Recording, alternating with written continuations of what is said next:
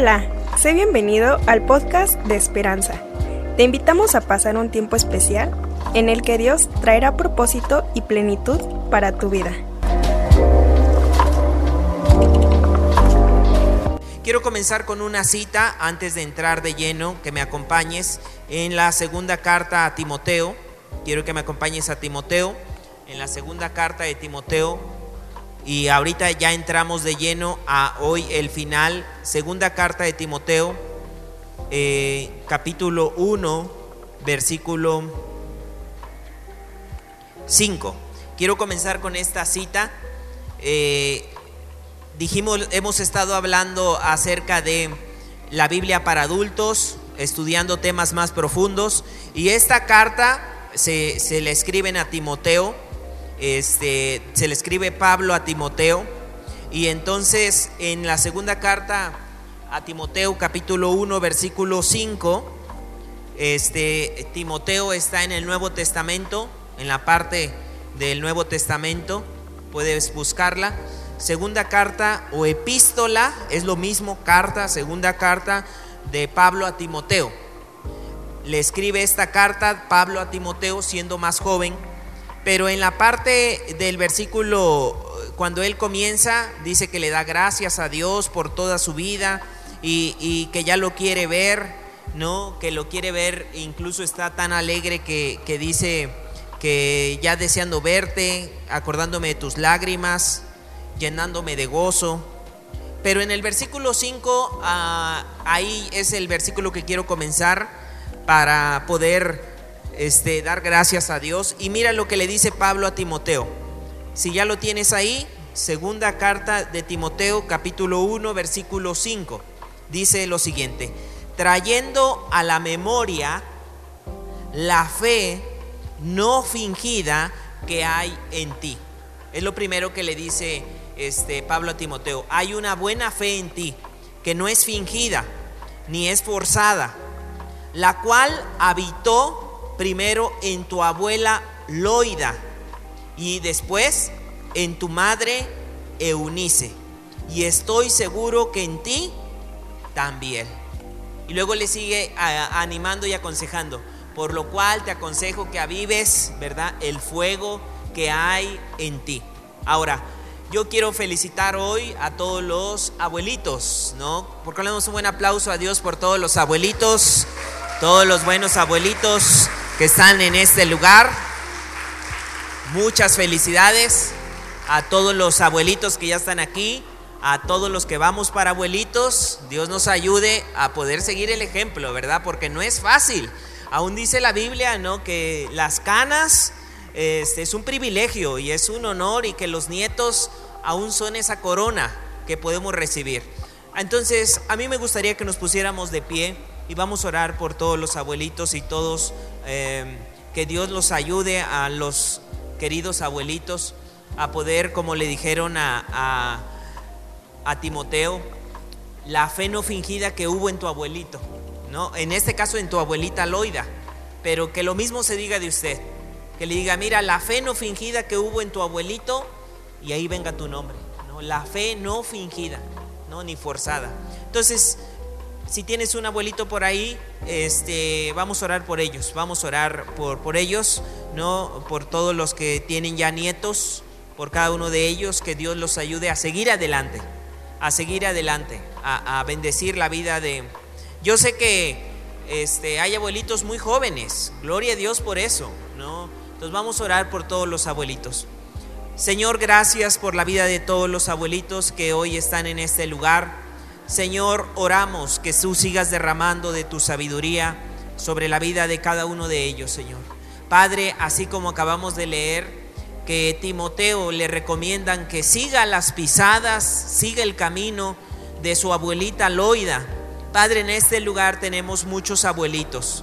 Señor, oramos que en cada uno de ellos tú sigas derramando de esa fe, de esa sabiduría, de esa pasión, para que ellos sigan siendo buenos ejemplos en la vida de sus nietos.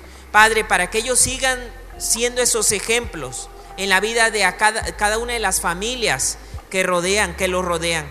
Padre, oramos, Señor, que ellos puedan hablar con denuedo, Señor, que sean llenos de tu presencia, que sean llenos del Espíritu Santo. Padre, que sean como esos, esas llamas, esos carbones encendidos, que contagien de tu fuego, que contagien de tu amor, que contagien de buenos consejos sobre la vida de todas sus familias. Padre, gracias, oramos que cada una de aquellas problemas o situaciones que han vivido hoy se conviertan en testimonio de lo que tú has hecho, Padre. Gracias por sus vidas. Gracias, gracias, Señor, que tú sigas derramando un buen carácter sobre su vida. Que ellos sigan hermoseándose en su carácter. Padre, oramos que cada uno de los abuelitos de este lugar sigan hermoseándose en su carácter. Te damos gracias, Señor, que sigas derramando nuevas fuerzas en su vida y nuevas fuerzas en su corazón. Te damos gracias en esta mañana en el nombre de Jesús. Amén, amén y amén. Amén y amén. Muchas felicidades mis queridos papás, abuelitos. Sigamos adelante. Hoy acabamos de ver un ejemplo de, de niños, ¿no? Pero que van a seguir y ellos van a ir viendo nuestro ejemplo. Entonces, sigue adelante, abuelito, que Dios, mira, en la parte final, Dios ponía esto en mi corazón y te lo quiero decir en buena ¿cómo se puede decir?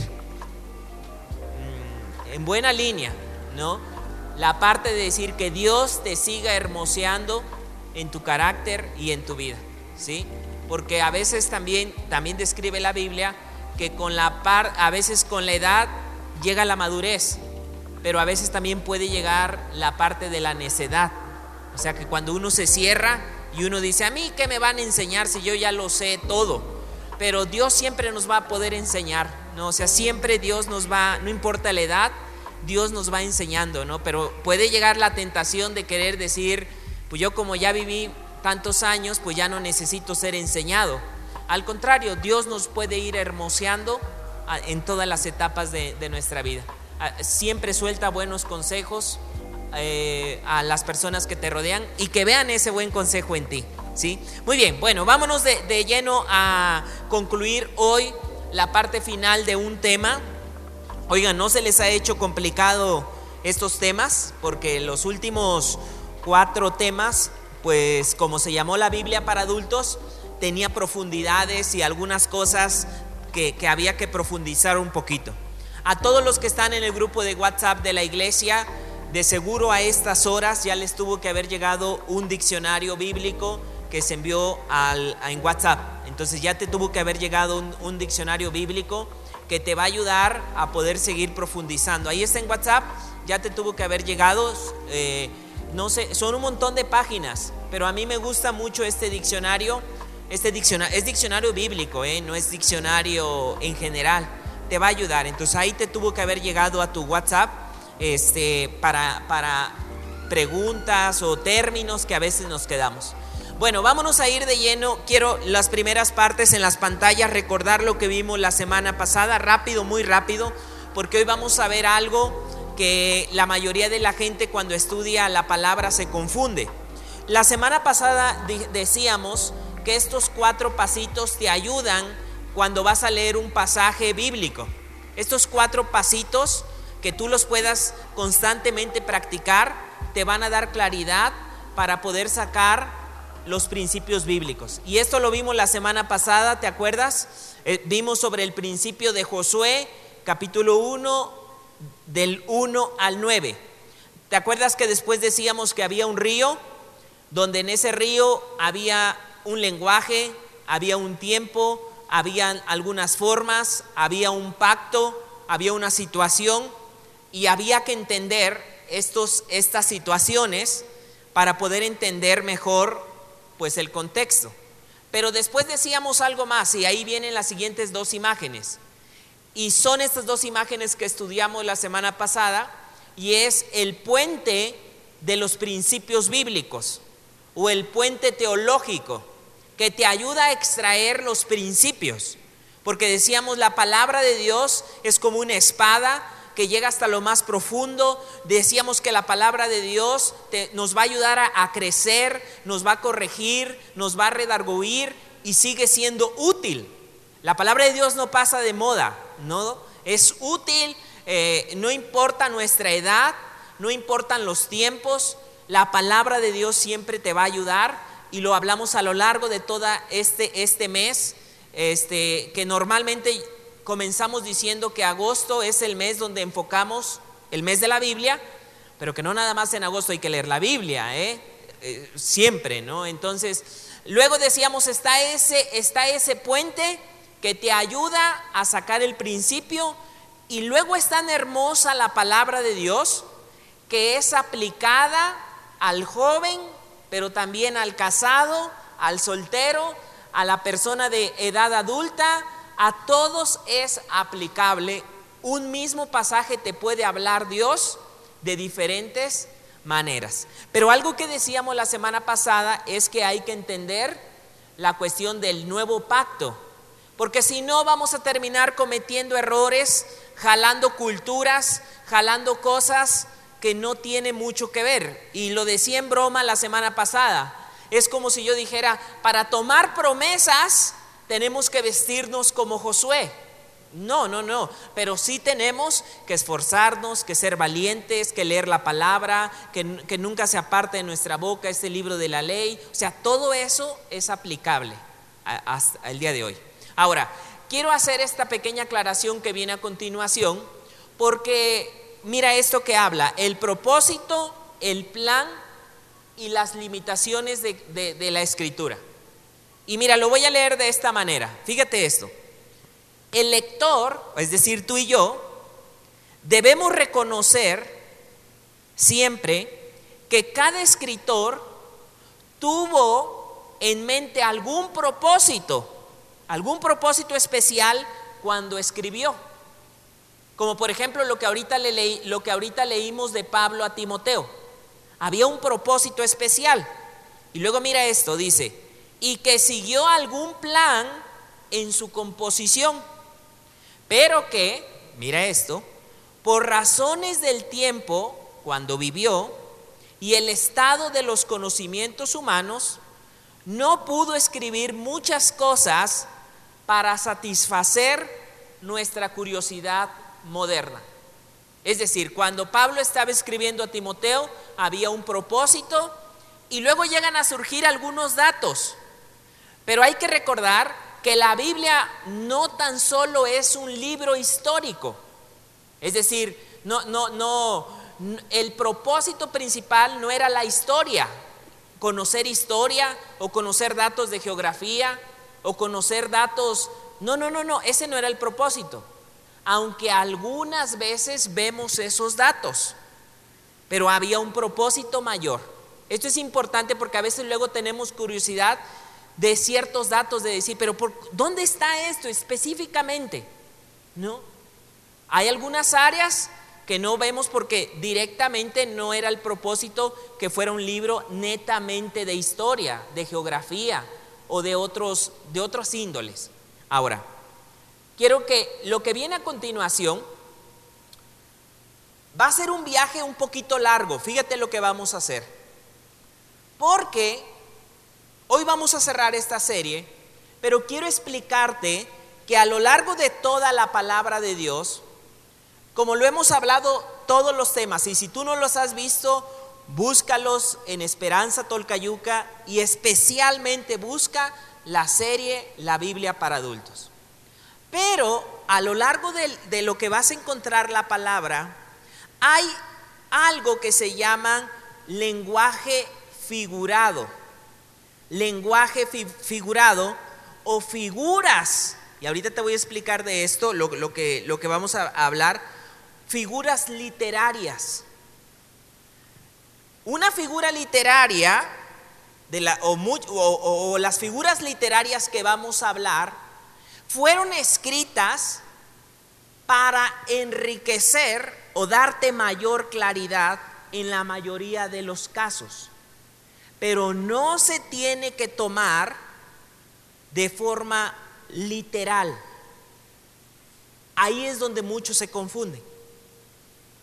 Es decir, solamente era un ejemplo, pero no es que, ¿te acuerdas que a lo largo de todo este pasaje decíamos, pero algunos se van con esta parte, pero es que la Biblia dice así. Sí, pero lee el contexto. Porque si lees una partecita, lo vas a sacar de contexto. Ahora, antes de entrar a esto de las formas literarias, quiero explicarte algo más.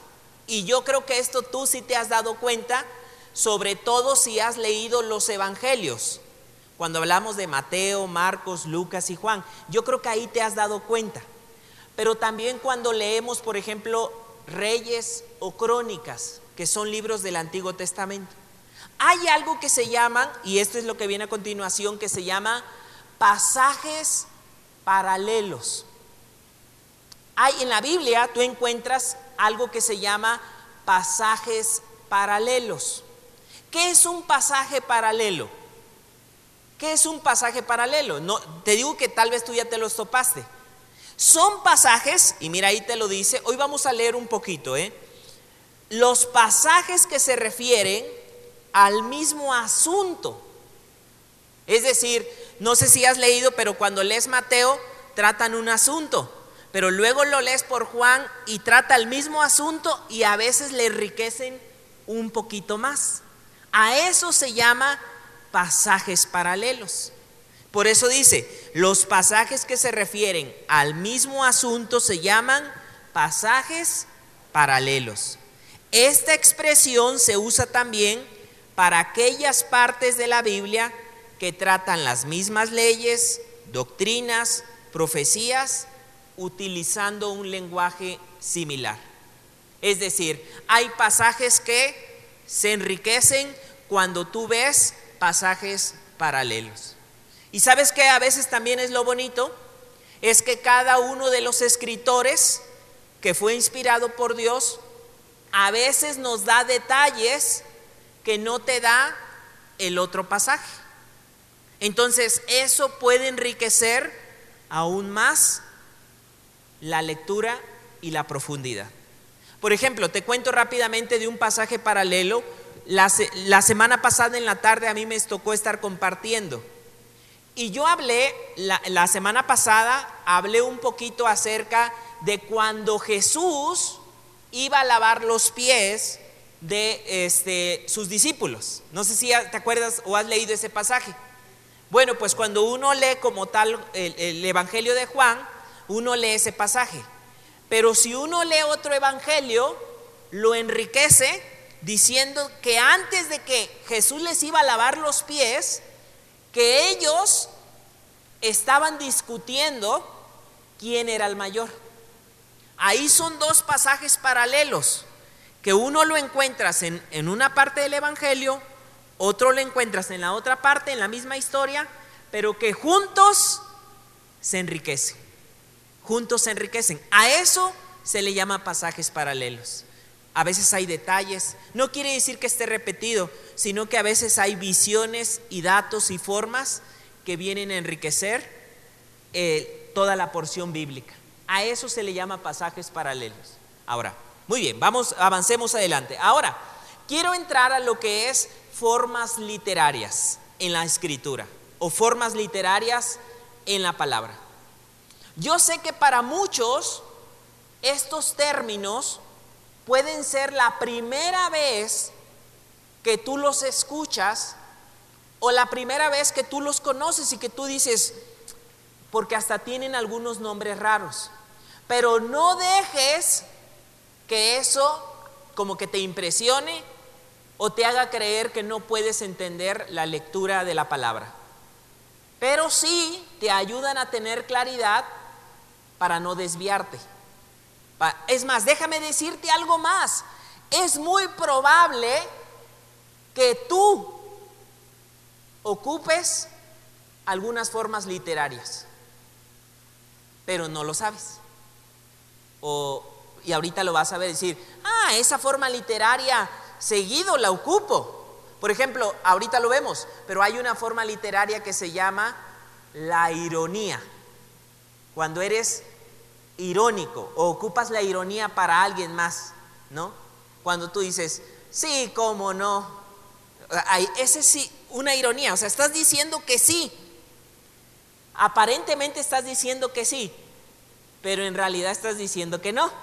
Ahí es donde viene lo complicado, porque si tú lees y dices, sí, cómo no, ah, dice que sí acepta. Pero te das cuenta y dice, no, pero te lo, está diciendo en forma irónica. No lo tomes, no lo tomes así como tal, como lo está escribiendo, entiende, porque está diciendo una ironía o está diciendo en forma irónica. Bueno, estas formas literarias que tú vas a conocer te ayudan a entender algunos pasajes y tú dices, ah, ahora entiendo, con razón, yo estoy tomando cosas así tal pie, tal cual, cuando dicen, por ejemplo, vamos a ver algo que dice, y empadronaron a todo el mundo. Y tú dices, ¿cómo le harían para empadronar desde allá hasta todo el mundo? Pero ahí hay una forma literaria, no quiere decir así literalmente a todos. Por ejemplo, si yo digo, vamos aquí a tomar los datos de aquí, de todo el mundo, de, esta gente. Yo me estoy refiriendo no a todo el mundo, no a todos, sino a todos los que están aquí. Entonces, esos son nombres raros que te van a aparecer. Pero es importante que tú los conozcas para que no entiendas otras cosas. Muy bien, vamos a ver, vamos a leerlo de, esta manera. Formas literarias, mira esto. La figura literaria es una manera de expresar alguna idea en términos de otra, que tenga una semejanza a la primera. Puede ser algo real o imaginada. el lenguaje figurado es un término más amplio que incluye una gran variedad de formas literarias. Lenguaje figurado, figuras literarias. No, no se tiene que tomar literal así, de decir, así fue, de esta manera. Ok, vamos a ver algunas formas literarias. Muy bien, son varias, solamente quiero cerrar con algunas si las puedes escribir o anotar, o te digo, algunos nombres van a estar un poco complicados, algunas cosas ya las has leído, otras cosas tal vez son las que te han complicado un poco la lectura de la, de la Biblia. Muy bien, vámonos con la primera figura literaria. La primera figura literaria se llama el símil. El símil, esta sí se llama. El símil. ¿Qué es un símil cuando encuentras un símil en la Biblia? O esta figura literaria. Mira esto. Lo voy a voy a leerlo, lo explico y luego vemos un pasaje de la Biblia. ¿Qué te parece? Es decir, lo leemos, lo explico y luego te llevo a, a uno solo, porque si viéramos dos, tres del mismo, te puedo asegurar que no acabaríamos, se nos iría mucho el tiempo. El símil, ¿qué quiere decir el símil? Mira esto, lo leo. El símil es la figura literaria que describe algún objeto, acción o relación como semejante a otra cosa no similar. El símil usa las palabras. Es normal, cuando estás leyendo estas palabras, o vas a encontrarte con el símil o figuras que utilizan símil, palabras que llevan esto, como, así, semejante, declarando expresamente la semejanza entre las dos cosas. Por ejemplo, ahí viene un pasaje. Mira esto, jueces 7:12. En esta ocasión voy a casi todos los versículos van a aparecer ahí por cuestión de tiempo. Por esta ocasión, porque van a ser muchos. Pero yo te voy a ir señalando dónde está el símil que ahí ya está en amarillo, ya lo ves, ahí en amarillo. Mira esto, lo voy a leer. Estamos hablando de la figura literaria del símil. Dice esto, los madianitas, estamos en el libro de jueces, los madianitas, los amalecitas y los hijos del oriente estaban tendidos en el valle como la... Mira, aquí viene la primera. ¿Te acuerdas que yo te dije, cuando utilizamos el símil, las palabras como, parecido, semejante, así, como langostas en multitud y sus camellos eran innumerables. Y aquí otra vez se va a aplicar un símil. Como la arena que está en la ribera del mar. Pero no quiere decir que ni eran langostas ni eran arena. ¿Sí me expliqué? En esta parte, este es un símil. Te ponen una comparación con algo más que puede ser diferente porque la arena es diferente a las personas, pero que te ayuda, lo que te está diciendo aquí el escritor es que eran muchos o pocos, que eran muchísimos. Te está diciendo el escritor, eran muchísimos, pero no quiere decir ni que eran langostas, ni que eran arena. ¿Sí me explico? Porque yo te decía, hay unos que luego lo toman de una manera tan literal que tú dices, oye, pero lo estás tomando en otro sentido. Por ejemplo, les voy, a contar uno que, que, luego lo han tomado y, y, que de esto surgen un montón de cosas a veces en las congregaciones que tú dices, oye, pero ¿de dónde tomaron esto? Y toman un pasaje y dicen, pero mira aquí dice, como las langostas o como la arena. Sí, pero te está diciendo cómo. Lo que quiere decir el escritor es que eran muchos. Ahora, para una mejor comprensión, ahí es donde entran y aconsejamos, ten, aparte de tu Biblia, ten otra Biblia de estudio o ten una Biblia en un lenguaje más, más actual, como la nueva traducción viviente o lenguaje sencillo, y te va a ayudar a decir, es que no se refiere a lo que tú estás diciendo.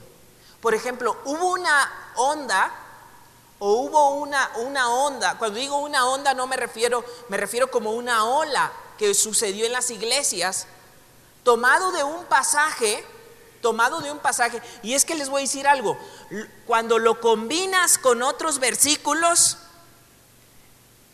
es más difícil luego descifrar cosas que tú dices, oye, ¿y esto qué? Por ejemplo, hace algún tiempo surgió como que la onda o la moda de que decían los dolores de parto del espíritu. No sé si tú lo escuchaste o no lo escuchaste, este, eh, pero decían, es que veías a un hermano que estaba, ah, ah", que decía, pero ¿qué tiene, qué tiene el hermano? Dicen, es que está tocado por el Espíritu. Pero ¿qué, qué, qué tiene? Dice específicamente, ah, le está dando dolores. Decía, ah, son los dolores de parto del Espíritu. Como dice Gálatas 4:19. Y sí, si dice Gálatas 4:19, si tú lees habla de dolores de parto, pero está sacado fuera del contexto. Pablo no puedes tomar literalmente decir, ah, los, porque Pablo les dice, hijitos míos, por quienes vuelvo a sufrir dolores de parto, pero no te está diciendo que tú tengas que sufrir dolores de parto. Lo que si tú lees todo el contexto, puedes entender que lo que les está diciendo es que los ama tanto que sufre y los quiere de una manera como cuando una mujer, ¿qué? Está en trabajo de parto. Pero no quiere decir que tú literalmente, así de una manera, así como aquí lo dice, lo tomes. Y entonces yo lo amarre con otro pasaje que diga, como lo que dije la semana pasada, ¿Te acuerdas que la semana pasada decíamos que cuando vayas a leer la Biblia tienes que orar antes de leer la Biblia, que tienes que orar y que, y que tienes que... Los consejos que dábamos, ¿verdad? ¿Para qué? Para que sea el Espíritu Santo y no nuestras ideas o nuestros prejuicios que ya venimos cargando. Porque si no uno agarra cosas que las puede tomar así literalmente. Entonces, ora y en esa parte puedes ver eso. Bueno, el símil te ayuda a eso, a comparar. No, por ejemplo, yo puedo decir, mira esto, lo voy a, lo voy a ocupar en un lenguaje no bíblico, un símil. el maestro que estaba enseñando las fases de la luna hizo un símil con el balón y la lámpara para mostrar las diferentes fases. Es decir, tomó el balón, fue mostrando cuarto menguante, cuarto creciente, las fases de la luna, pero hizo un símil. ¿Cómo? Parecido, le fue dando la vuelta, pero no que la luna sea un balón, ni que sea una lámpara. No lo tomes así. Yo nunca fue mi intención decir que la luna es un balón. No, bueno, pues así hay pasajes en la Biblia, pero que mucha gente los toma así. Literalmente decir, pero es que aquí dice langostas. ¿Sabes qué habla aquí? Demonios. Y aquí le estoy empezando a agregar otra figura que ahorita la vamos a ver. Pero tú dices, oye, ¿y de dónde está sacando esto? Y aquí voy a amarrar otro para que veas qué fácil a veces es agarrar y alguien que no tiene una madurez se pueda perder en esta parte. ¿No? Es decir, las plagas de Egipto. También hubo langostas. Las langostas y los demonios. Pero lee con todo lo que te está diciendo no tiene nada que ver con lo que estás diciendo. Yo no digo, no quiero decir que no hay guerra espiritual. Hay una guerra espiritual, tiene su lugar, todo tiene su lugar. Pero si yo lo ocupo de esa manera, no es una manera correcta de estar leyendo este pasaje, porque ahí hay un símil, una comparación solo para decir que hay y que eran muchísimos. Símil. Muy bien, vámonos al siguiente. Siguiente figura literaria, la metáfora. La metáfora. Esta es otra figura que encontramos en la, en la escritura o en la Biblia. La metáfora. Algunas son bien parecidas, ¿eh? La metáfora. Mira esto. Dice esto. Esta figura, si estuvo Gálatas 4:19? ¿Sí estuvo? ¿Qué dice eh, Gálatas 4:19?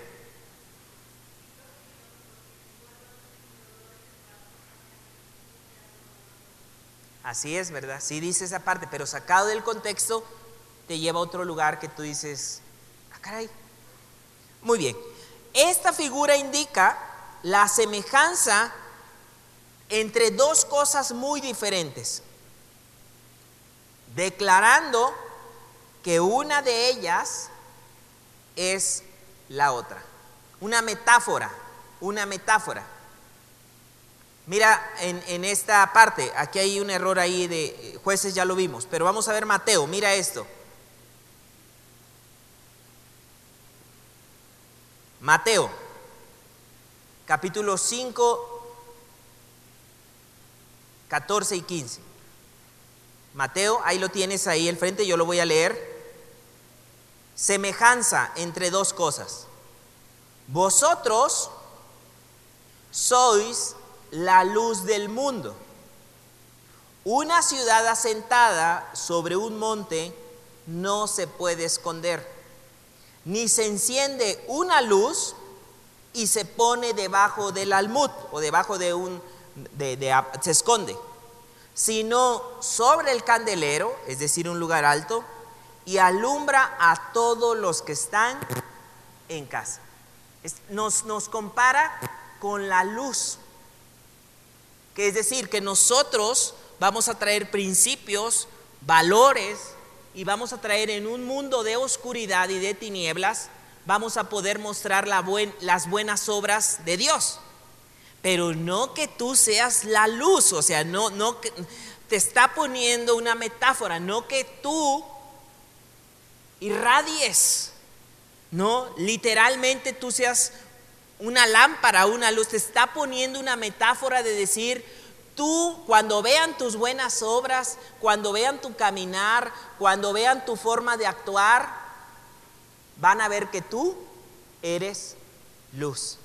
¿Sí? Hace la relación con la luz, pero tú no eres luz, porque en la parte de la metafísica, luego hay partes que, es decir, que se agarren conducciones para un lado, entonces, si no, mira, nosotros somos seres de luz.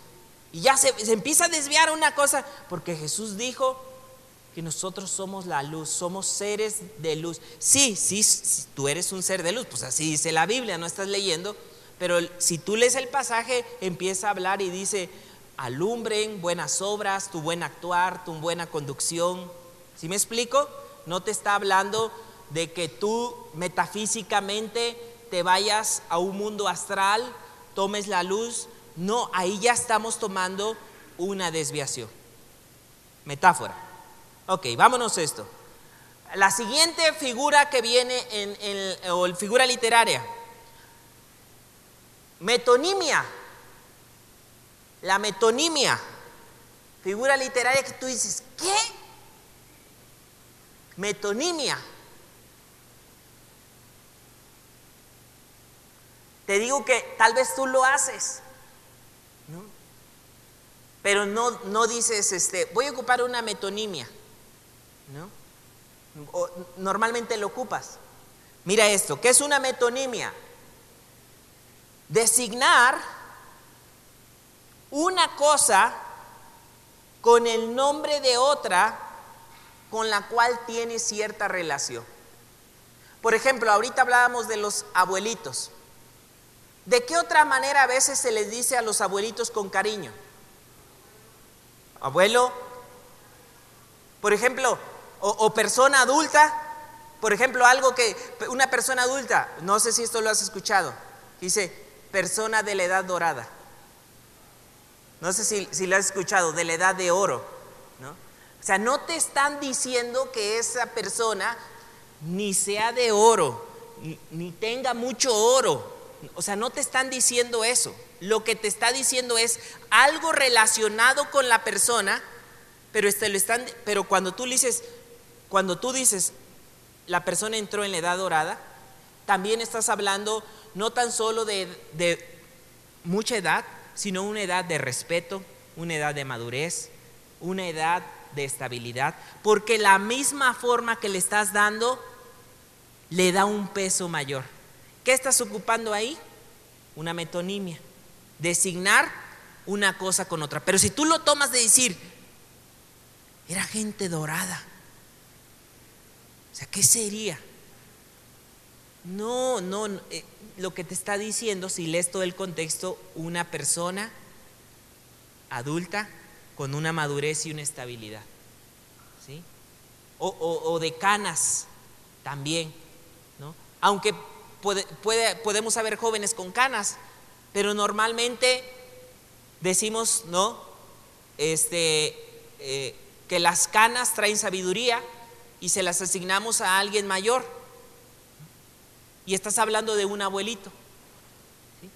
Ahora, mira una metonimia. Designar una cosa con el nombre de otra con la cual tiene cierta relación.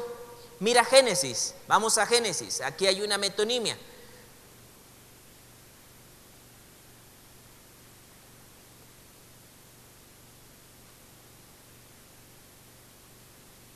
Metonimia. Designar una cosa con la, con la otra que tiene cierta relación. Incluso algunos pasajes, no todos, vamos a Génesis, es fácil de encontrar al inicio.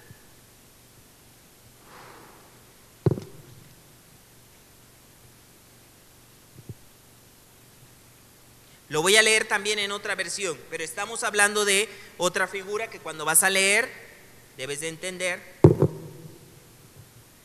y se llama metonimia.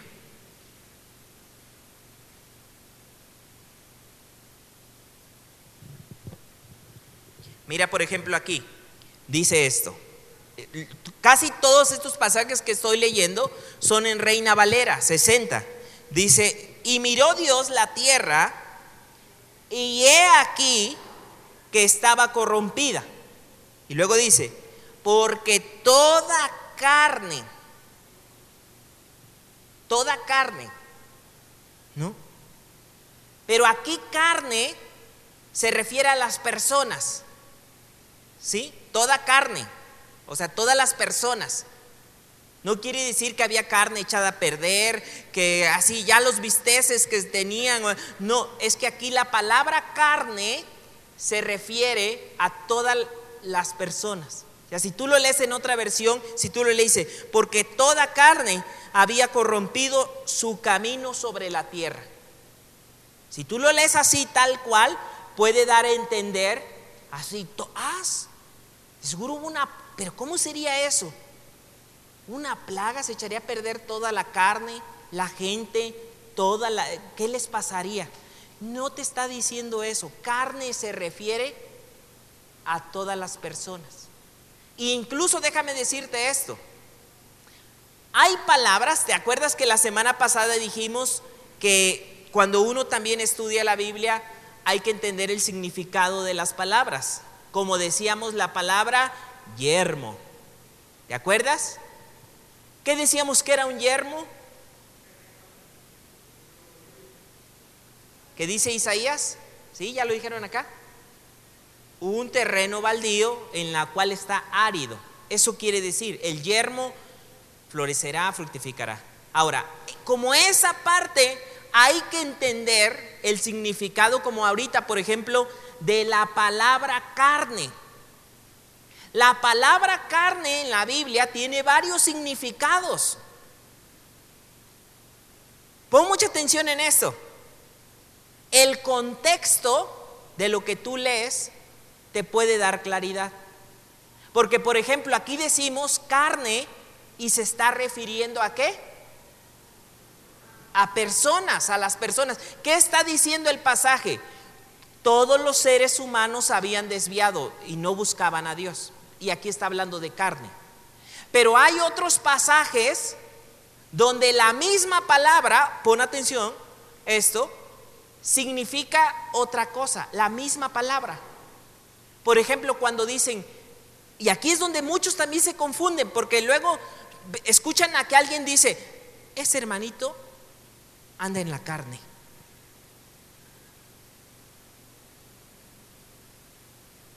Ahí te está diciendo algo. Ahora, habrá que ver si la persona que está diciendo la palabra carne entiende qué significa carne. Porque en unos contextos, carne significa los deseos del pecado. Pero en otras palabras, carne significa personas. En otra parte, carne significa o tiene que ver con emociones del alma. Y no es lo mismo. Puedes equivocarte a leer y decir, porque, por ejemplo, si tú cometes ese error, por ejemplo, imagínate esto, que, que tú apliques carne en el sentido de decir, es vivir pecaminosamente. Porque hay, cuando tú lees otros pasajes que tú dices, por ejemplo, en salmos que dicen, mi alma te alaba. Y parte de esa alma quiere decir emociones. Entonces, si tú le aplicas eso de que andar en la carne en ese pasaje está mal, te estás equivocando. Pero hay otro pasaje en Corintios donde Pablo sí dice que la carne está en contra del espíritu. Ahí sí se refiere carne a deseos pecaminosos. Pero en otros contextos se refiere a emociones. Mi alma te alaba, a expresarle a Dios con tus emociones. Y ahí no tiene nada de malo adorarle con tus emociones, gozarte, alabarle. Lo que sí tiene de malo es cuando vemos la parte de decir, tus deseos pecaminosos te controlan. Ahí hay que tener cuidado, porque si no tienes cuidado, te puedes perder y entonces algo que puede estar siendo correcto, tú ya hasta te llenas de amargura. Porque ves que el otro hermano está alabando, gozando y dices, ese lo tiene que estar haciendo en la carne. ¿no? Más estás tú en la carne, enojándote, amargándote, juzgando, porque no conoces el corazón. Y puede estar alguien tranquilito, pero que está en la carne, porque puede estar mirando cosas incorrectas. Y por dentro puede estar controlado de deseos pecaminosos. Y ahí tú puedes decir, no, este se ve que anda en el espíritu. Y aquel se ve, ese sí anda en la carne, ¿no? Y ahí es donde yo digo, mira, ten cuidado porque hasta te roban el gozo estas cosas. Porque aquí tiene que ver, por ejemplo, en esta parte, carne como una persona o ser humano. Y hay que entender esto para no meterse ni que nos robe el gozo. Aquí lees y dice, ah, se refiere a que toda carne. Muy bien, esto se refiere metonimia. Cuando hay una cosa, se dice una cosa eh, por otra, ¿no? Se dice una cosa por otra, para darle mayor peso. Vámonos eh, a otra que también, esta es un poquito también difícil de pronunciar. Vámonos a la siguiente. ¿Cómo se dice?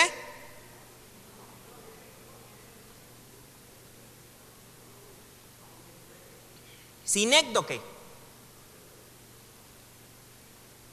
Procedimiento, mira esto, que consiste en tomar una parte por el todo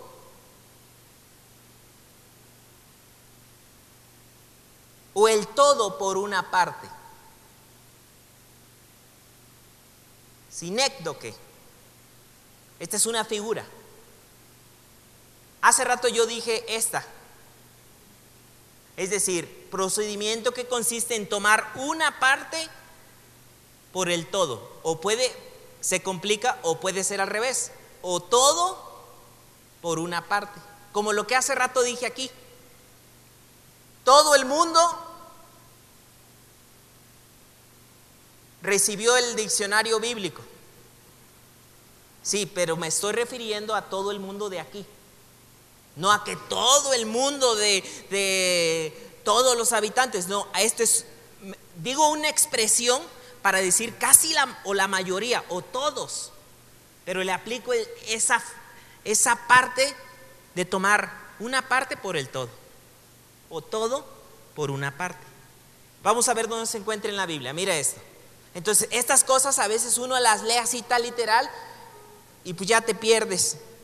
Mira esto, Lucas 2.1. Lucas 2.1. Pero te voy a decir una clave. Cuando lees el contexto, te da claridad. ¿eh? Cuando tú lees el contexto, te da claridad a qué se refiere. El problema está cuando no lee uno el contexto y nada más tomas pasajes entonces sí, tu, tu imaginación corre para todos lados. Por ejemplo, Lucas 2.1. Tenemos Lucas 2.1. Mira esto, solamente voy a leer ese pasaje. Dice, aconteció en aquellos días que se promulgó un edicto de parte de Augusto César. Mira esto. Hubo un edicto. Pero mira lo que viene a continuación. Aquí viene esta figura. Que todo el mundo fuese empadronado. Pero si tú, yo solamente tengo Lucas 2.1. Pero si tú ya lo buscaste y tienes Lucas 2.2, ves que en ese pasaje habla que él era gobernador ¿De dónde? De Siria. Entonces lo que te está diciendo es que todos los habitantes de Siria tenían que irse a empadronar. ¿Sí me explico? No que todo el mundo, o sea, no, no que, que ah, y los de Egipto y los de acá y cómo le harían. Es que ese es, no te está diciendo eso, te está diciendo que todos los que vivían, todo el mundo, los mexicanos tienen que ir a votar. Ya te estoy diciendo, cuando digo todo el mundo, pero después te puedo aclarar de decir todo el mundo de México, aunque nosotros decimos, pues todo el mundo no es México. Pero te lo cuando te digo todo el mundo quiero decir nadie se debe de quedar fuera. ¿Sí me explico esa forma de hablar? Que ojo, tú y yo tenemos. Tú y yo lo aplicamos. Pero cuando no alguien que no entiende el contexto lo puede tomar literalmente y se pierde. Eso es esta figura literaria. Vámonos a otra. Este es fácil, porque muchas veces lo aplicamos. ¿Cuántos han aplicado esta figura literaria? Muy aplicado a veces, ¿no? La ironía. La ironía. Decir de manera irónica. ¿No? Por ejemplo, dice, la ironía es la expresión de una idea mediante su sentido contrario para exponer lo absurdo del caso. Como lo que hace rato yo te dije cuando dices, sí, cómo no, ahorita voy corriendo. ¿no? Y alguien que lo lee dice, oye, sí va a venir y hasta corriendo. Sí, pero lo que te estuvo diciendo en forma irónica es que no va a ir. ¿no? Por ejemplo, mira, Primera de Reyes 18, 27. Aquí se aplica la ironía. ¿no? Que si solamente tú lo lees en una parte, te vas a perder. Dice esto. Y aconteció al mediodía, ahí lo tienes, Reyes 18, 27.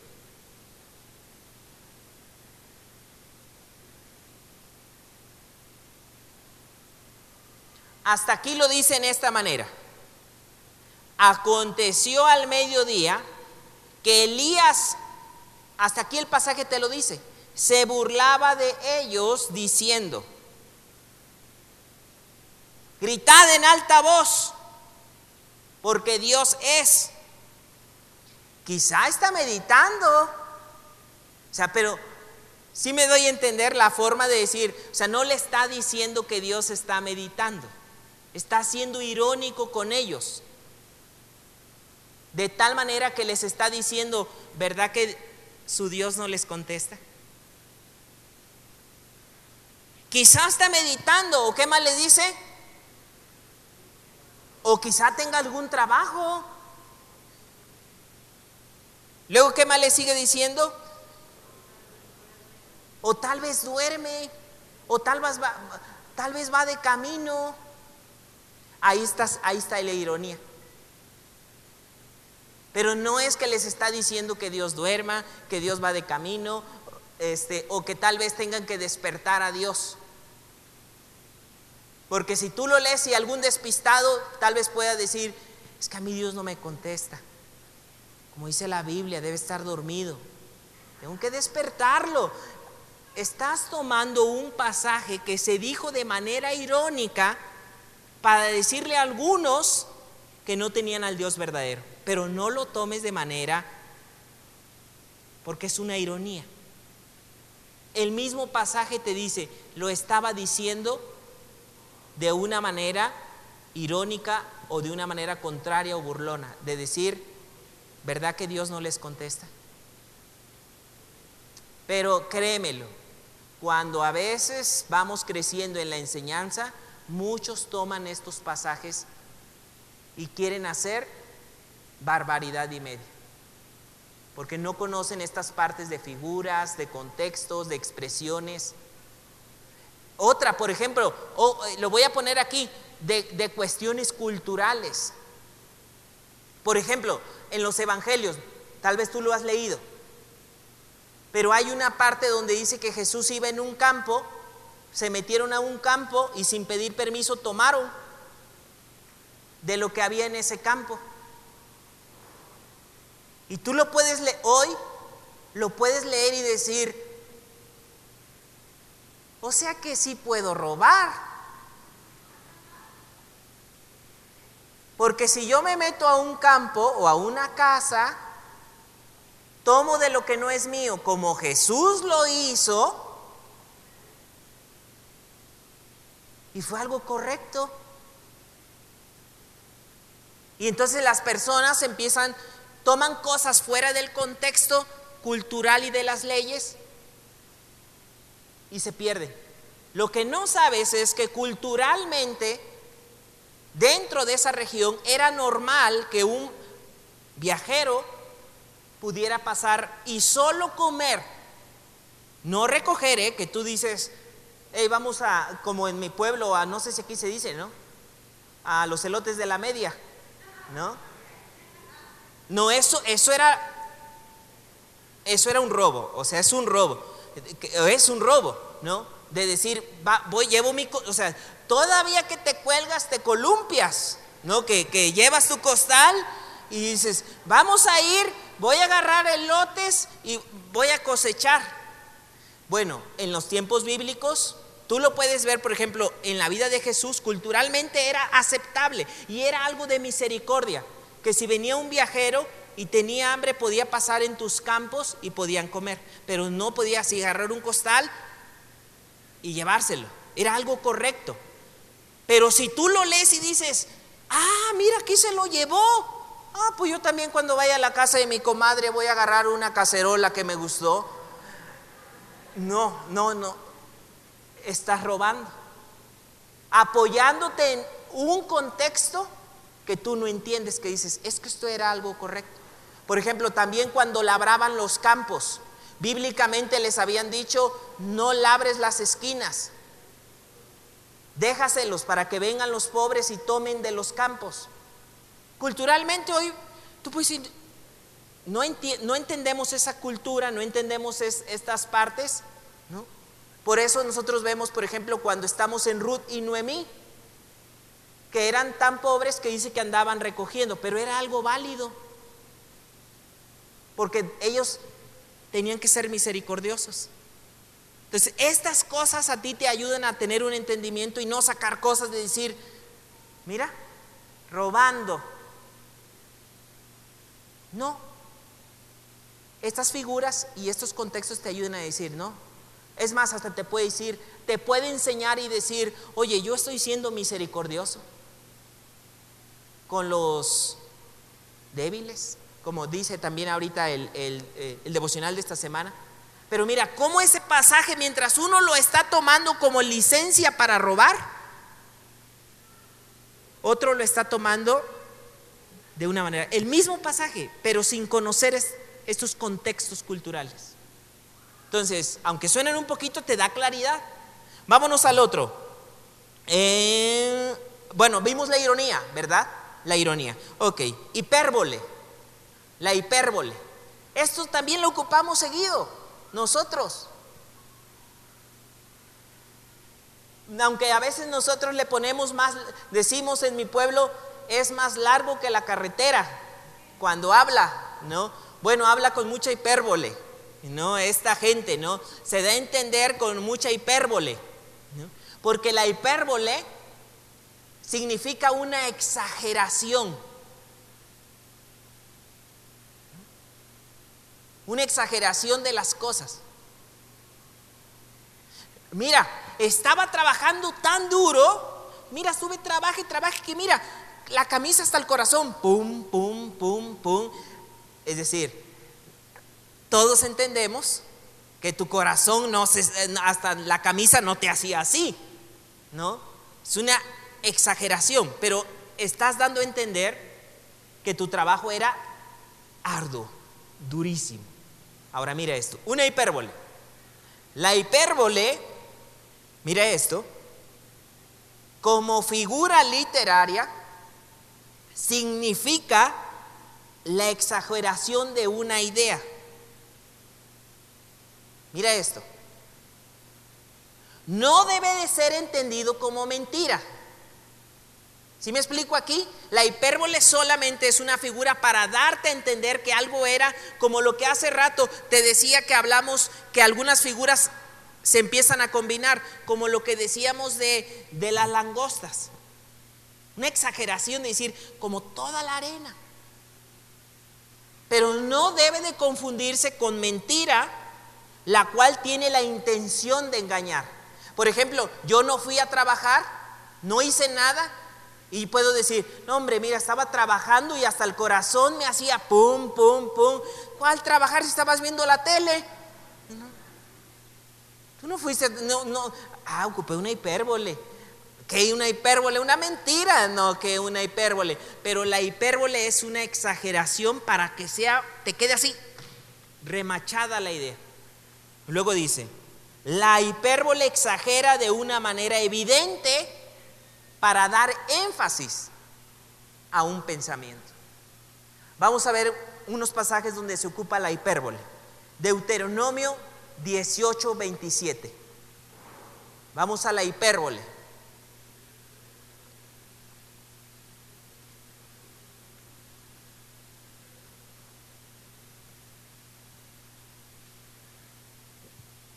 Mira este. algunos puede parecer cosas sencillas y otros tienen muchos problemas en esto, pero mira, estamos hablando aquí, dice, ¿a dónde subiremos? Nuestros hermanos han atemorizado nuestro corazón, diciendo, este pueblo es mayor. Mira, aquí es donde empieza a tomar forma. Este pueblo es mayor y más alto que nosotros. Las ciudades grandes y amuralladas, ¿hasta dónde? Hasta el cielo. Y también vimos a los hijos de Anac. Está hablando de gigantes. Pero mira, aquí se ocupa una hiper, en esta parte, una hipérbole, porque dice amuralladas hasta el cielo. Ya tú te quedas pensando, oye, ¿y cómo echarían las, las, las bases? Las columnas. ¿Qué tan.? Es que no te está diciendo ahí que va hasta el cielo. Es una exageración de decir que estaban qué? ¿Chiquitas o muy grandotas? Grandísimas. Es lo que hay que entender aquí. Te está diciendo que eran tremendas murallas. Pero no lo vayas a tomar a decir, no, aquí dice hasta el cielo. Y llegaron y se fueron, porque de verdad hay algunos que así se la toman y que tú le quisieras explicar todo y decir, mira, si tú lees el contexto, si tú lees toda la parte, está utilizando una exageración, pero que era dificilísimo. ¿Sí me explico? La, ¿cómo dijimos que se llama? Hipérbole. Vámonos a otra, con nombres raros. Vámonos a otra. Apóstrofe apóstrofe.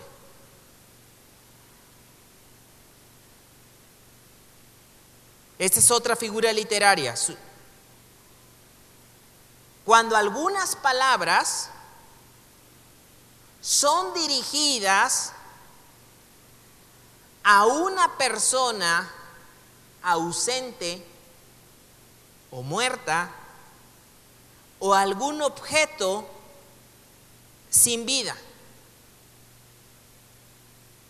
es un apóstrofe, o a una idea abstracta como si tuviera vida o pudiera oírlas.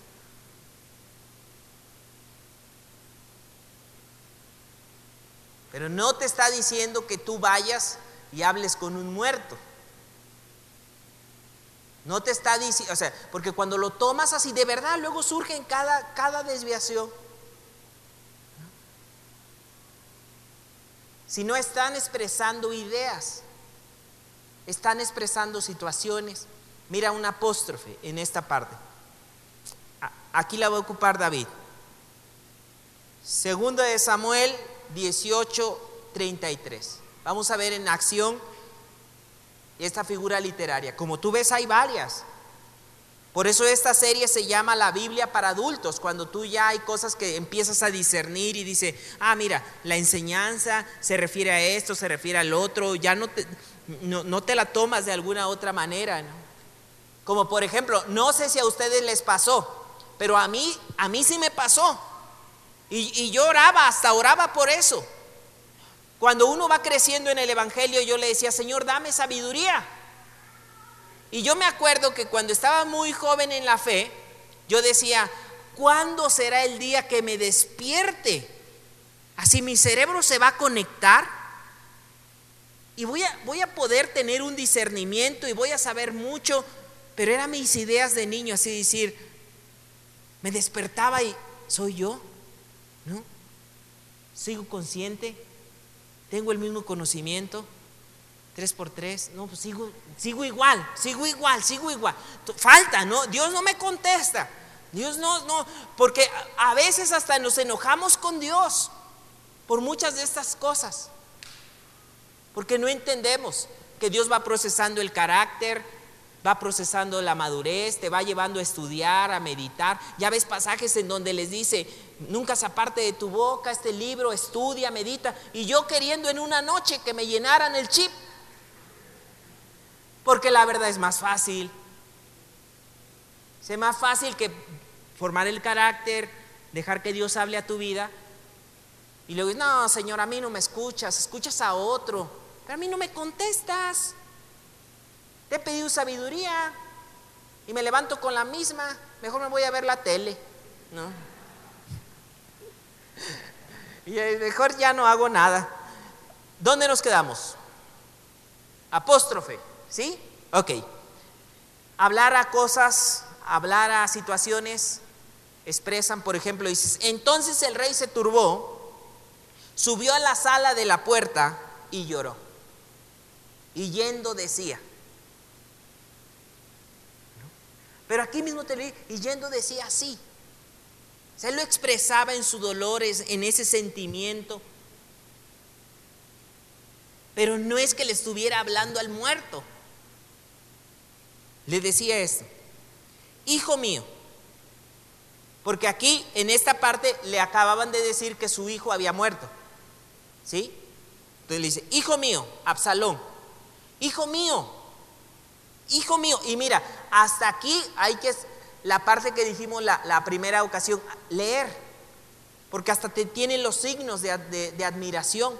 Hijo mío, hijo mío, Absalón, ¿quién me diera que muriera yo en lugar de ti? Absalón, hijo mío, hijo mío.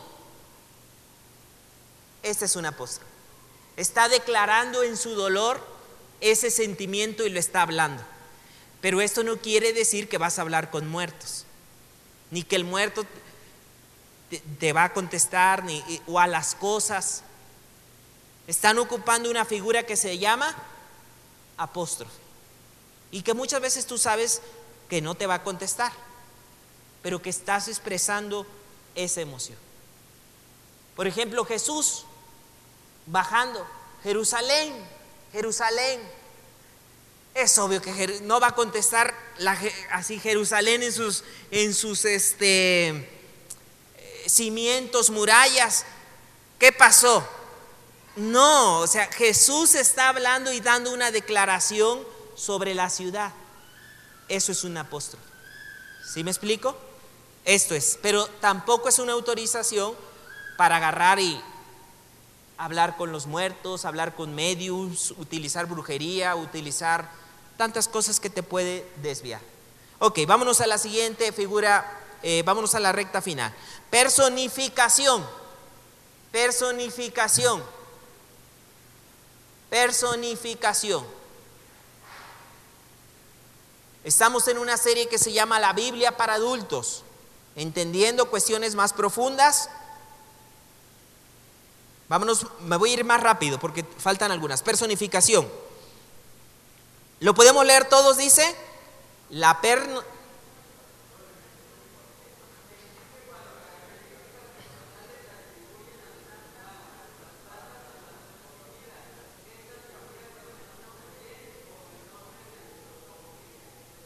Así es, ¿verdad? En esa parte. Personificación de persona. ¿Sí? Se, le da a, algo o una figura como si fuera una persona, pero no quiere decir que sea una persona, ¿eh? Aunque hay que hacer distinción, como por ejemplo, hay cosas, ahorita lo vamos a ver, mira esto, Isaías, o también saben dónde se aplica si usted lo ha leído en Proverbios, cuando dice que la sabiduría anda gritando por las calles. ¿Sí me explico? Pero no quiere decir que anda alguien gritando por las calles así. Este, no, no, no, esos son cuentos, historias de la llorona y todas esas que andan. No, no, no, no. Hay que entender que aquí se está hablando de que se le da un significado de persona, de que tiene forma. Mira esto, porque con alegría saldréis y con paz seréis vueltos. Los montes y los collados levantarán canción delante de vosotros. ¿Ves cómo empieza a darle una parte de personificación a los montes, a los valles, ¿sí? En esta parte. Y todos los árboles del campo darán palmadas de aplausos. Tú y yo sabemos que no tienen manos. O sea, que van a sacar las manos, se les van a aparecer manos. Y entonces, no, esas, ahí es donde digo, no, no, no son ese tipo de historias. Isaías 55, ahí está, ¿verdad? Ah, la siguiente imagen, es que esa, ahí está, ahí está la parte.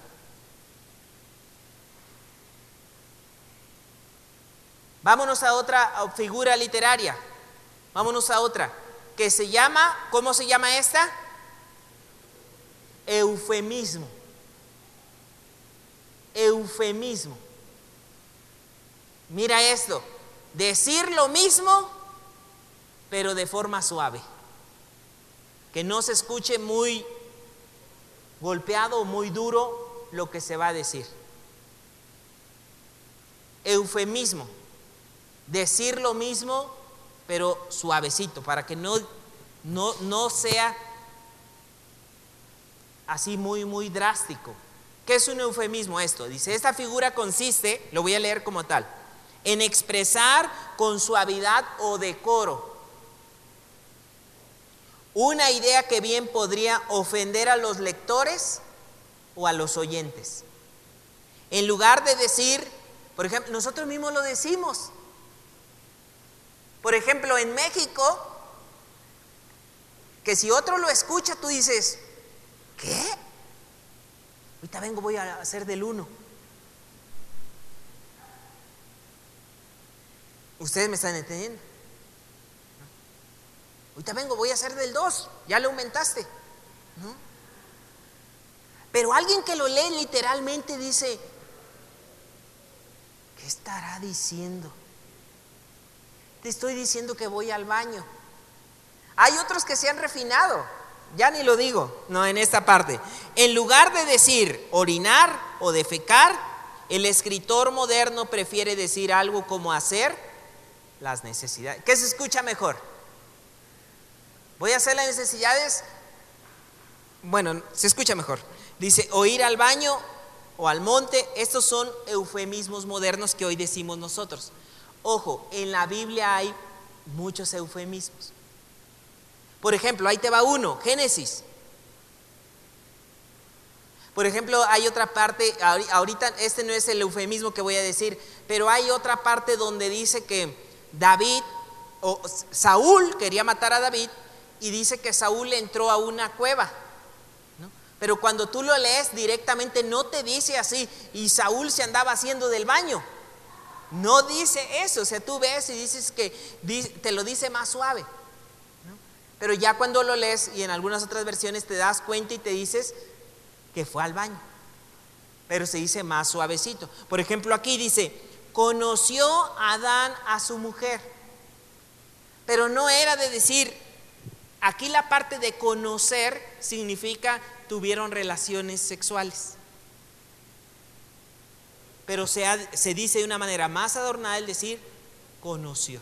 O sea, no, no, no significa decir, ¿cómo estás? Ah, te llamas Adán, yo Eva, mucho gusto, luego nos vemos. No, no, no, no. Aquí se está utilizando un eufemismo de una manera adornada, se dice, conoció, y mira, ahí te va, conoció a Adán a su mujer, Eva, la cual concibió y dio luz a Caín. Y ahí te lo dice, ¿verdad? Entonces, un eufemismo es eso. La siguiente, muchachos, allá, allá, vámonos más rapidito, allá, allá, ahí está, todas están ahí.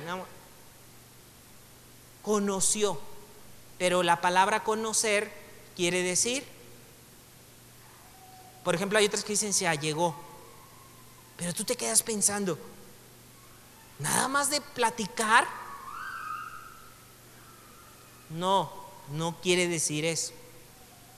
Hay cosas más duras que ya leyendo y el contexto y todo dices, ah, ok, ok, ok, ok. Ya voy entendiendo en esta parte. Vamos nosotros. Esta también es conocido. La paradoja, ¿no? Salud. ¿Qué es una paradoja? Así es, dice, cuando alguien expresa algunas verdades aparentemente contradictorias. Que tú dices, ¿qué? Contradictorias en una sola oración o muy cerca la una a la otra. Llamamos esa figura una paradoja. En las enseñanzas de Jesús encontramos muchas paradojas. Por ejemplo, todo el sermón del monte en Mateo 5 son muchas paradojas. Porque, por ejemplo, cuando dice, bienaventurados los que lloran. A ver, ¿cómo está esto? Porque aún la palabra bienaventurados quiere decir extremadamente feliz o muy felices. Y tú dices, pero es una paradoja decir, o llora o es feliz. Pero aquí la enseñanza te dice, bienaventurados los que lloran, porque ellos recibirán consolación. Te dice esta paradoja. Vámonos al otro. Siguiente figura literaria. Tiene que ver con figuras de el cuerpo humano. antropoformismo. Esta palabra está compuesta de dos voces griegas. Antropos, hombre, y morfes, que quiere decir forma. Juntas las palabras significan en la forma de hombre. Mira esto.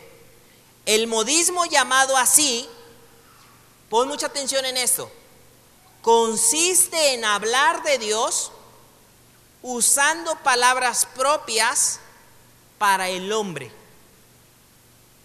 Porque cuando ocupan esta figura, tú te puedes identificar mejor con Dios. Pero no quiere decir literalmente como esto, ¿no? Que te lo esté diciendo así literalmente. ¿Por qué? Porque dicen esta. Lo voy a leer. Dice, el modismo llamado así consiste en hablar de Dios usando palabras propias solo para el hombre. Dios es espíritu y como espíritu no tiene cuerpo ni miembros corporales. Y porque es un ser infinito, puede tener, no puede tener ninguna limitación humana. Al hablar de Dios como si fuera hombre, los escritores usan el modismo llamado antropomorfismo. ¿Sí? Ahí te va un pasaje bíblico. Vámonos a la siguiente. Vamos al pasaje bíblico.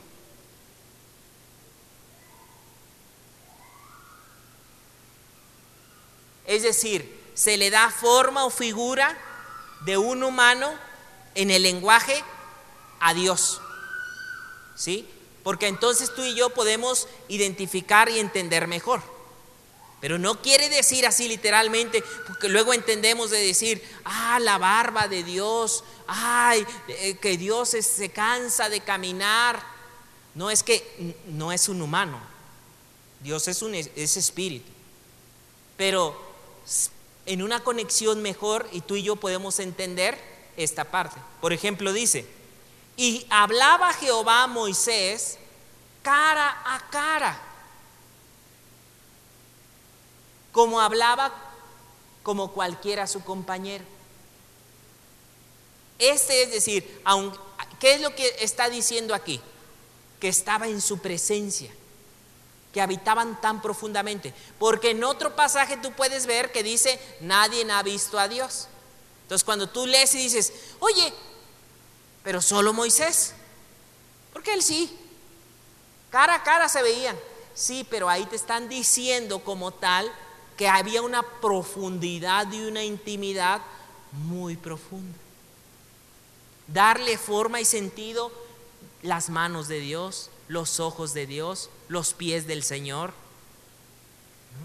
Le están dando forma para que tú y yo entendamos.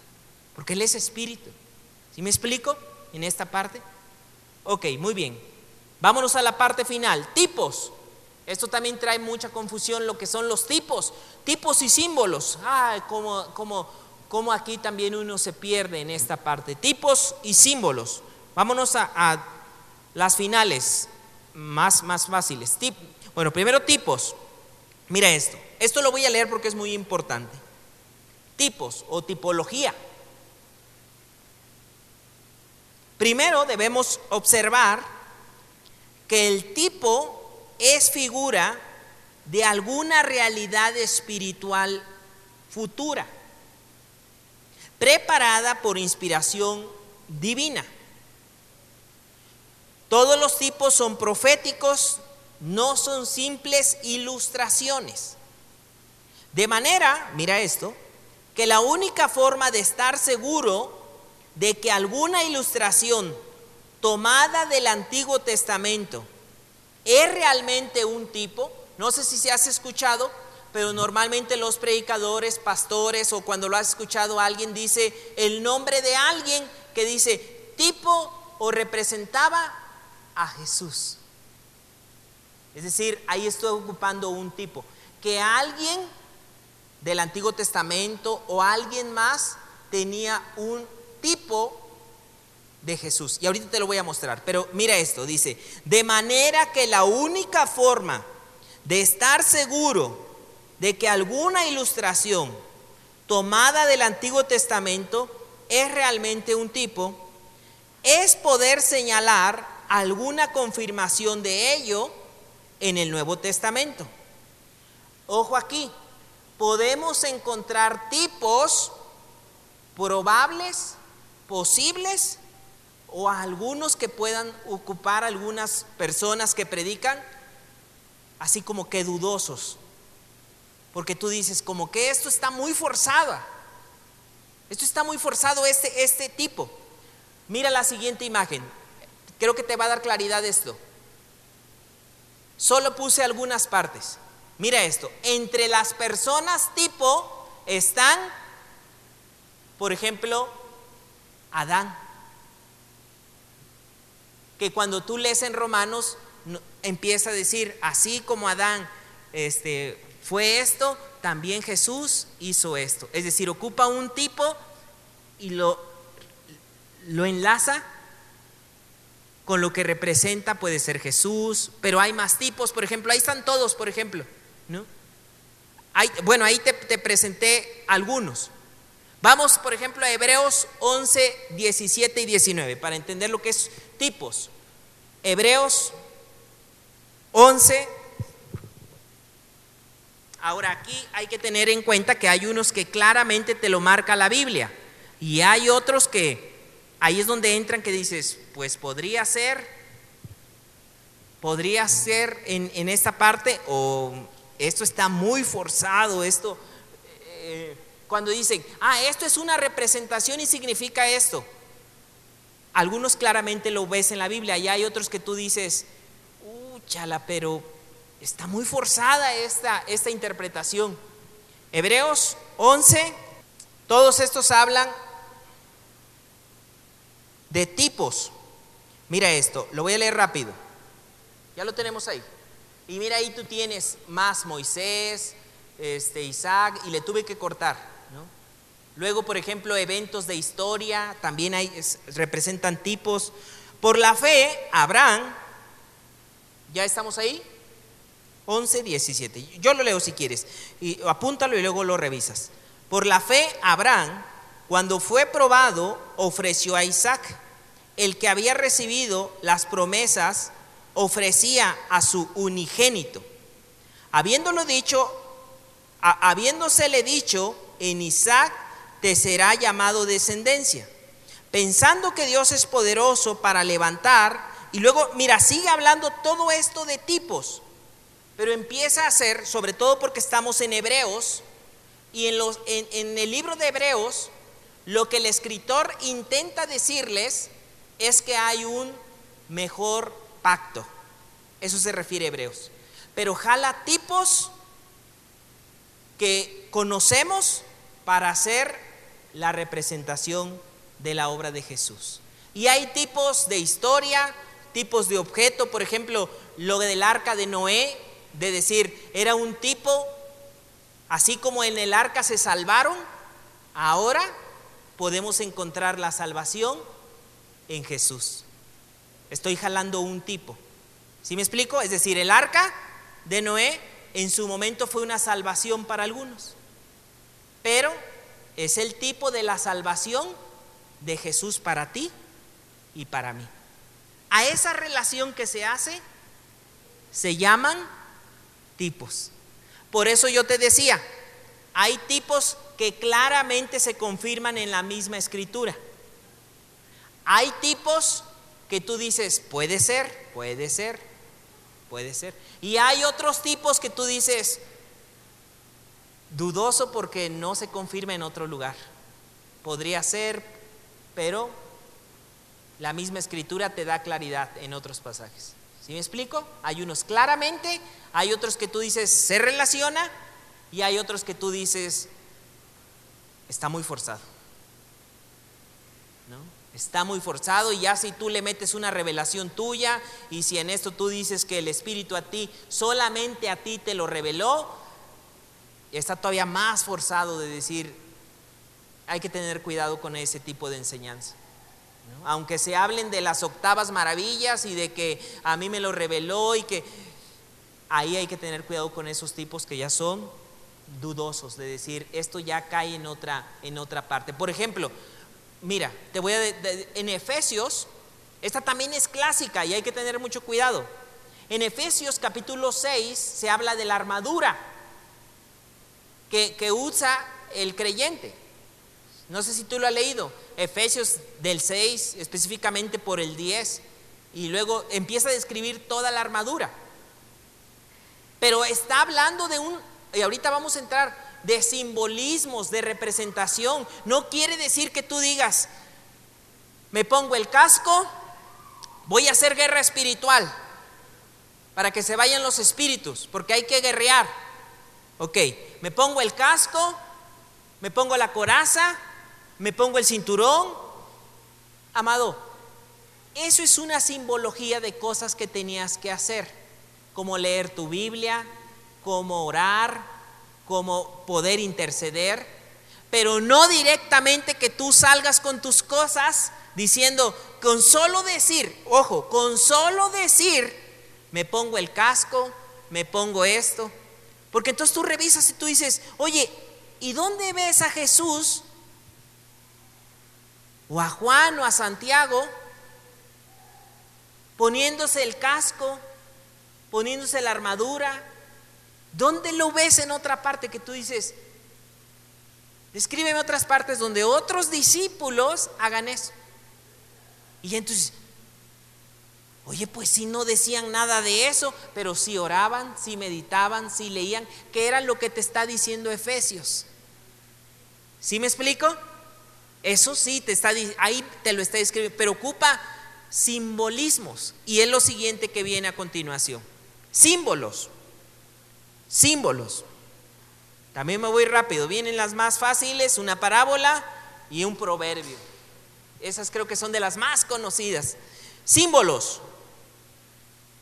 El símbolo puede definirse como cualquier cosa real y visible, es decir, algo que tú sí ves, algo que tú ves, que representa algo que invisible, que tú no alcanzas a ver.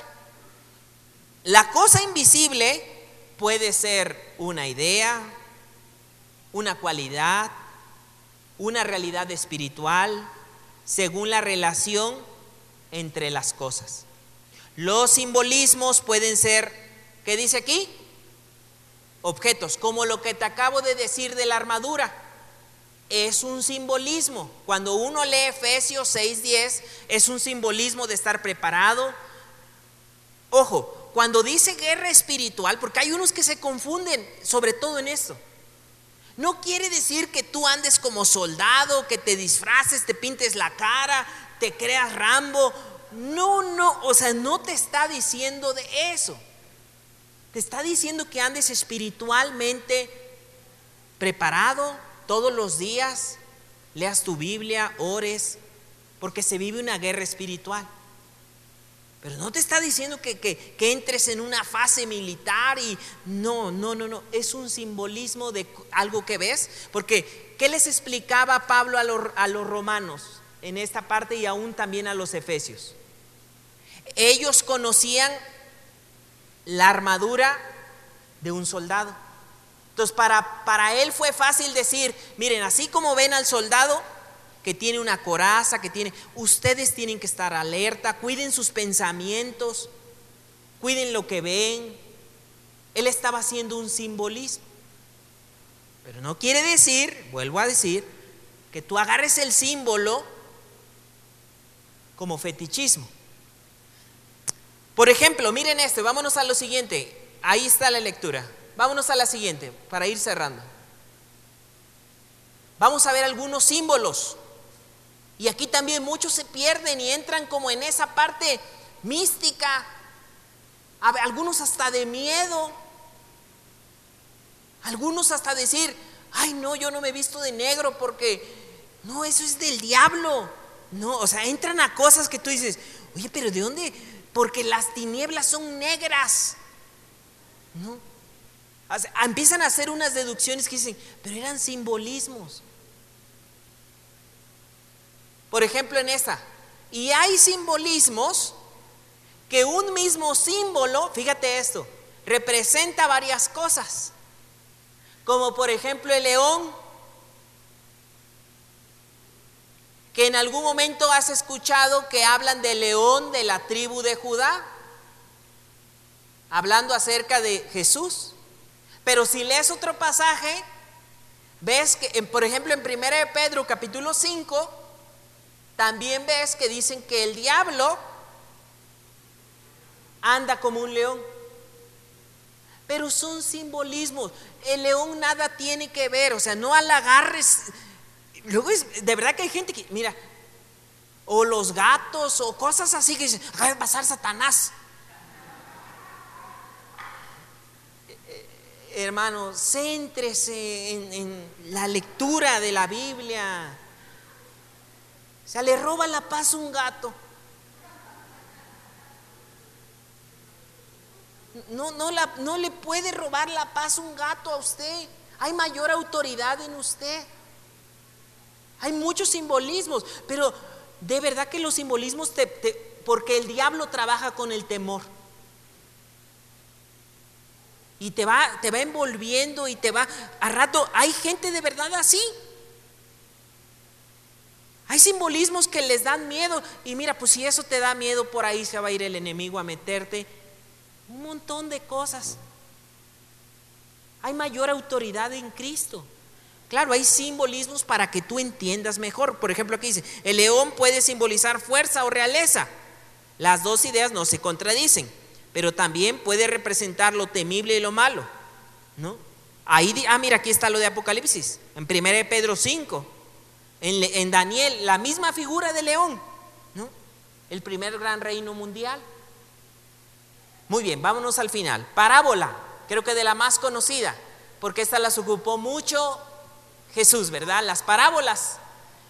Las parábolas, ¿no? Donde tienen una enseñanza. Aunque mira esto, muchas de las figuras literarias, mira esto, qué curioso, Muchas de las figuras literarias eran para que tú y yo entendiéramos mejor y, pudiéramos clarificar el mensaje. Pero cuando a Jesús le hablaron de las parábolas, él dijo que tenían el propósito de que iban a ser y las iban a entender gente dispuesta en su corazón. Pero que aquellos que aún oyendo no iban a oír ni iban a entender. Y, aquí pues no me tardo mucho porque va, a venir una serie de todas las parábolas, esas enseñanzas que traen y ese principio que traen. ¿Sí? Ok, esta es la parábola, la que utilizó mucho Jesús. Dos más y terminamos. La alegoría. La alegoría.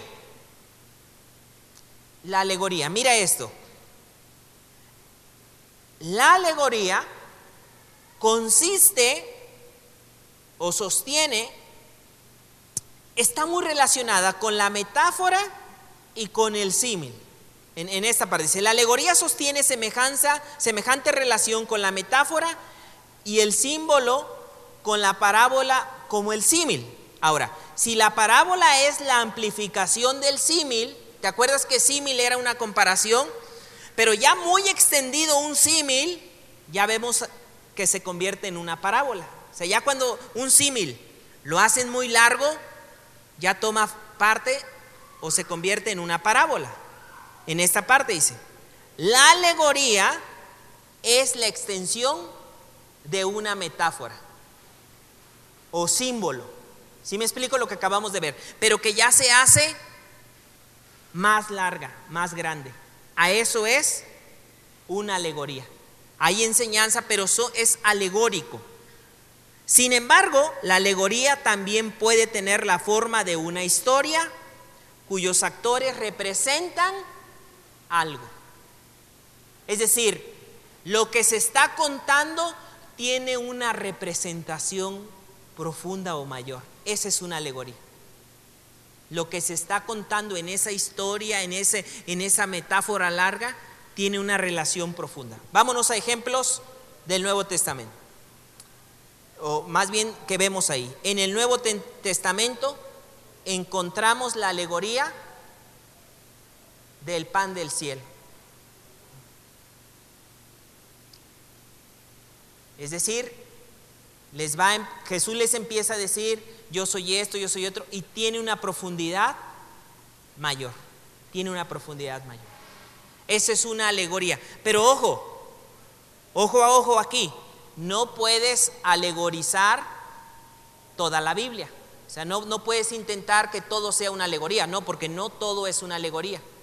Hay diferentes formas. ¿Sí me explico? Porque este es un error, tal vez aquí no lo conoces tanto, que luego caen en muchos lugares. Todo, de todo le sacan alegoría, sacando de contexto todo. Entonces hay mucha desviación. La última, el proverbio. También creo que estos son de los más que hemos conocido un proverbio, una sabiduría encapsulada en breves palabras. Es decir, en pocas palabras, grandes verdades.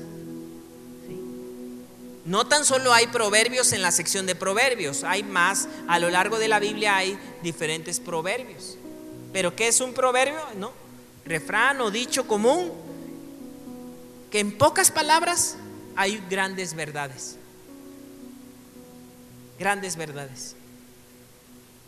Estas son la mayoría de las figuras literarias que yo quería que tú conocieras, o por lo menos tuvieras un primer contacto con ellas, para que tú vieras que hay mucho trabajo. Yo te quiero recomendar esto fácil si tú dices, ¿y cómo puedo distinguir entre tantas? Sencillo. Aparte de tu Biblia, ten una Biblia, nueva traducción viviente o lenguaje sencillo y te va a dar más claridad en muchas cosas. Te vas a centrar mejor, vas a profundizar mejor, para que tú vieras que hay figuras y no te desvíes en profundizar la palabra.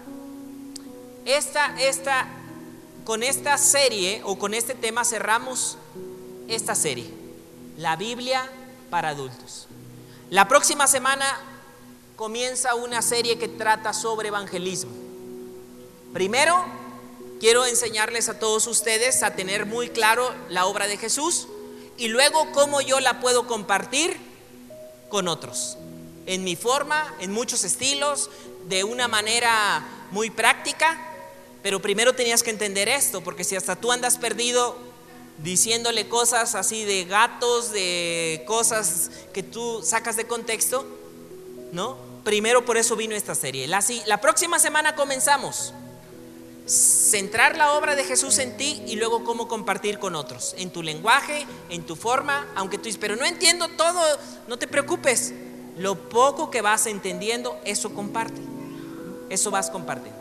Vamos a orar, que Dios nos ayude. ojo aquí, este, tenemos un reto que queremos que lo sigas. Sigue tu devocional, sigue leyendo la Biblia sigue hablando. La el próximo mes vamos a ocupar la Biblia del pescador. Casi a final de mes la Biblia del pescador. Si ya la tienes, qué bien. Si no, te vamos a, aquí mismo aquí. Eh, vamos a poner ejemplos de cómo ocupar la Biblia del pescador. Sí, aquí, aquí está o allá afuera la puedes adquirir para que puedas compartir tu fe. Vamos a orar, vamos a orar. Padre, gracias Gracias por todos estos temas, Señor, que a lo largo del mes de agosto estuvimos escudriñando, Señor. Si tú vienes por primera vez o hay temas que están para ti y lo sientes que son temas que tú dices, tal vez hay tanta profundidad que no logro entender.